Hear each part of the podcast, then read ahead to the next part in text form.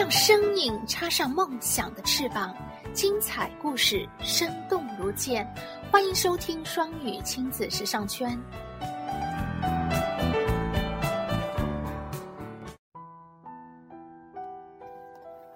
亲爱的小朋友们，感谢关注双语亲子时尚圈，我是泽瑞妈妈，我在南京向你问好。欢迎和我一起朗读《西利尔讲世界史》。今天我们来读第五章。五，真正的历史从这里开始。你肯定记得自己生活中发生过的大事，可能也听爷爷奶奶或者爸爸妈妈说起过在他们生活的时代所发生的那些事情，比如第二次世界大战、朝鲜战争、越南战争。和你一样，你的爷爷奶奶也有父母和祖父母，还有曾祖父母。有可能你的曾曾曾祖父母生活在华盛顿总统的时代，而他们的曾曾曾曾曾祖父母生活在凯撒大帝的那个时代。虽然这些祖先很早以前就离开了人世，但很久很久以前发生在他们那个时代的那些故事却被记载成书。这些故事就是历史。耶稣生于公元一年，当然。这并不是指地球上的第一个年头。你知道从公元一年到现在已经过去了多少年吗？如果你知道今年是哪一年，你就清楚答案了。如果耶稣一直活到现在，他该有多少岁了呢？两千多年似乎很长，不过也许你见过或听说过吧。有些人活了一百多岁呢。假如两千年中有那么二十个人，他们每个人都活了一百岁。而且是一个接着一个，从公元一年开始，二十个人依次活到现在。这样一想，你就不会觉得两千多年有多久远了。耶稣诞生之前的所有时间都被标记为 B.C. 公元前。你能猜到吗？这里的 B 和 C 是两个单词的首字母，B 是 before，在什么之前；C 是指 Christ，耶稣。所以，B、C 这两个字母就是 Before Christ 的缩写，代表耶稣诞生之前。很简单吧？耶稣诞生后的时间被标记为 A.D，这个就不容易理解了，因为 A 可以是指 After 以后的，但 D 却不是 Christ 的缩写。事实上，A.D 是两个拉丁语单词的缩写。Anno Domini，Anno，A N N O 的意思是在这一年 Domini D O M I N I，意思是耶稣的。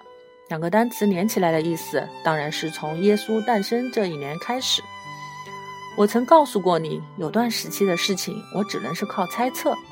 那些事情发生的时期被称为有历史之前或史前。两个称呼意义一样，而那些被人们记录下来的事情，这些事情是用不着猜测的，则称为历史。多数人认为可信的历史最早是从北非和中东开始的。几千年前就有人开始写下他们的故事。有趣的是，在世界上不同区域、不同时期，远隔千山万水的早期文明人都发明了自己的文字。中东地区的古代人发明了器形文字。而古埃及人则使用象形文字。几个世纪之前，印度的人们开始用梵文记录历史，而遥远的中国、努比亚和中美洲人也发明了自己的文字。同样，位于埃及和希腊之间，地中海中有一个克里特岛，那里的人们也有了自己的文字。这些几千年前传下来的文字记录，我们今天能够读懂其中一些，还有一些则是难解之谜。看到那些文字，我们根本不知道它们是什么意思。想想这些早期文明，你认为我们对哪些了解的最多呢？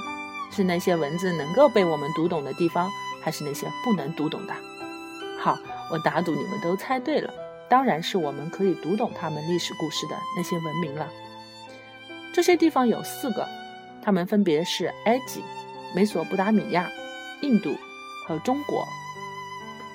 我们能读懂他们的文字，所以能知道这些地方的人们怎样度过了如此漫长的岁月。而对于努比亚、中美洲、和克里特的文字，我们就不在行了。因此，对于这些地方在很久以前发生的事情，我们所知不多。最令人感兴趣的是，在那些我们能读得懂的历史里面，我们究竟读到了什么？我们知道，这四个文明古国都发源于河谷。埃及是沿着尼罗河河谷建立的，而美索不达米亚发源于底格里斯河和幼发拉底河的河谷沿岸。这些河流你已经从前面的内容中知道了。现在我们来认识一下两条新的河流。古印度起源于印度河流域，而中国则是在黄河流域。之所以叫做黄河，是因为这条河流下面堆积着大量的黄色泥沙。虽然这些古文明相隔很远，生活在不同地方的人们却做了很多同样的事情。你不必因此而感到奇怪。虽然你从未去过非洲、印度、中国，你也能猜到那里的孩子和你一样喜欢玩游戏，他们的妈妈负责做饭，诸如此类。就是在古代，世界上的人们也会做很多同样的事情。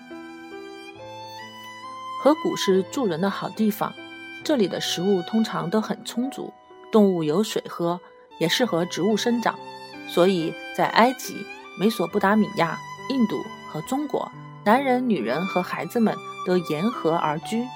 很快，这些地方居住的人越来越多，越来越密集，就渐渐形成了我们所说的城镇。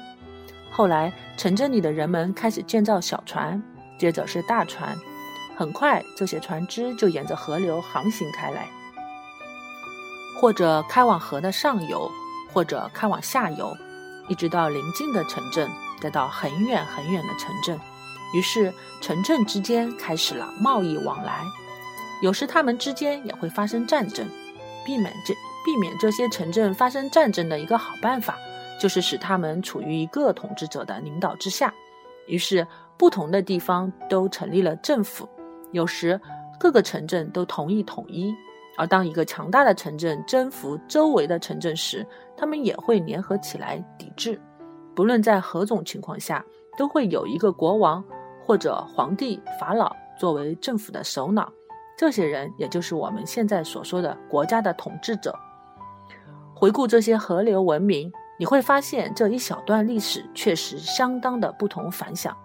当地球上很多地方的人们都还在打猎和采集，甚至有的还住在洞穴里的时候，首先在埃及和美索和美索不达米亚，接下来在印度和中国，人们的生活已经揭开了新的。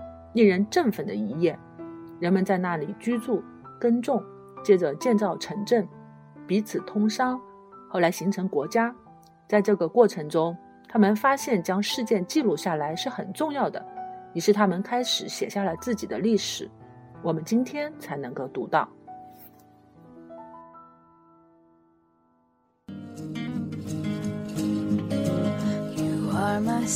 感谢收听。想收听更多中英文故事童谣和每日朗读，请关注公众微信“双语亲子时尚圈”。想参加每日中英文朗读、经典对白、双语连载、K 歌接龙、育儿亲子交流等各种活动，请在我们微信订阅号“双语亲子时尚圈”回复“双语亲子”加入微信群参加活动。感谢爱心志愿者们热情发起丰富多彩的活动，朋友们积极参与和支持。也欢迎更多朋友参与和投稿